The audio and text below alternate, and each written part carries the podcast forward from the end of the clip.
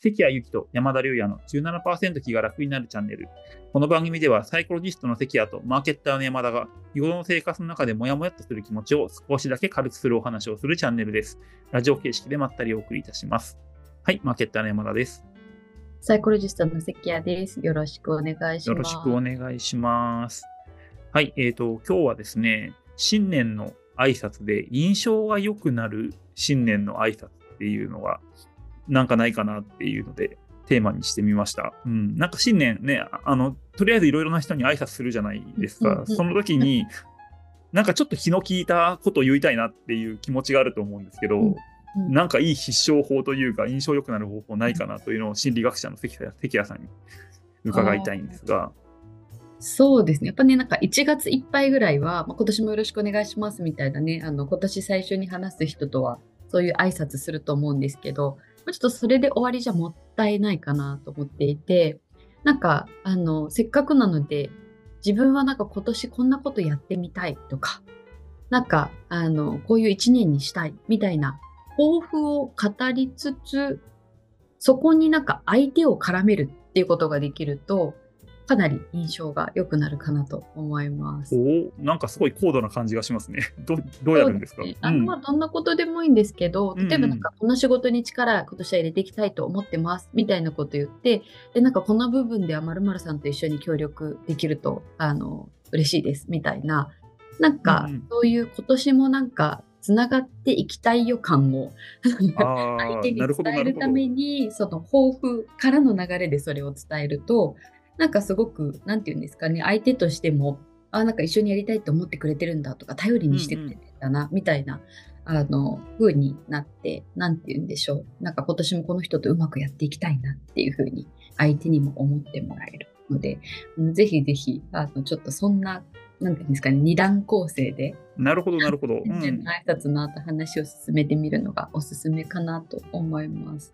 なんかその人と一緒にやりたいっていう時に、うんなんかその必ずしも一緒に仕事ができるわけじゃない時もあるじゃないですかう。んだからどういうパターンだろう。なんか、なんか例えばこういう人がいたら誰々さんに紹介してほしいですとか、あとこういうことを教えてほしいですとか、そういう感じでもいいのかな。でもいいと思いますし、なんかその自分のなんかビジネス領域とかと、ま、ど真ん中かぶ重なってなくてもなんか今年こういうことやっていきたいなと思ってもしかしたら刺激になるかもしれないんでまるさんの得意分野のまるの話今度聞かせてくださいみたいな。おお、なるほど、上手ですね。うんはいうんうん。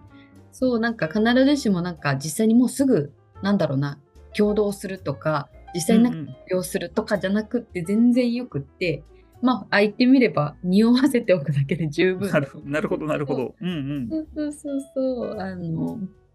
なんかなんだろうな。なのでなんか何でもいいと思うんですよね。仕事の真ん中じゃなかったらもうそれこそあの今年あの百名山制覇したいと思ってるんでなんかね。近近めの山の時に付き合ってくださいよ。とかでもいいかも。なるほど、なるほど。そうなんか自分としてはなんか一緒にやりたいと思ってますよ。とかなんか今年もつながっていきたいと思ってますよ。みたいな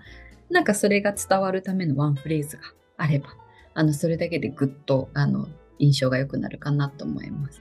多。分なんかあのこんなことやりたいと思ってますってだけだと相手もうんそうなんだって思っちゃうと思うんになっちゃいますよね。うんう。そうんそうそうでもなんかこういう部分で一緒にやりたいとかなんかこういう話聞かせてとかあのここの部分どう思いますとかなんかちょっと自分を関連づけてくれるとおおってなんか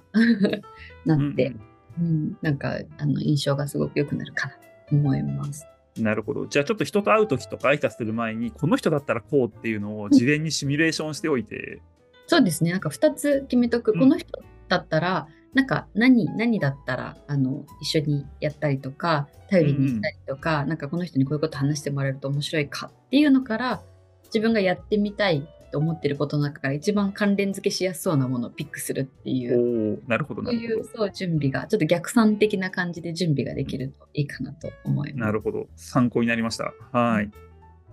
ということで、えー、と今回はですねあの、新年の挨拶の時に印象が良くなる方法ということで、うん、なんかその人その人とやっぱ関連づけられるかどうかっていうことがすごい重要っていうことですね。自分のやりたいこととその人の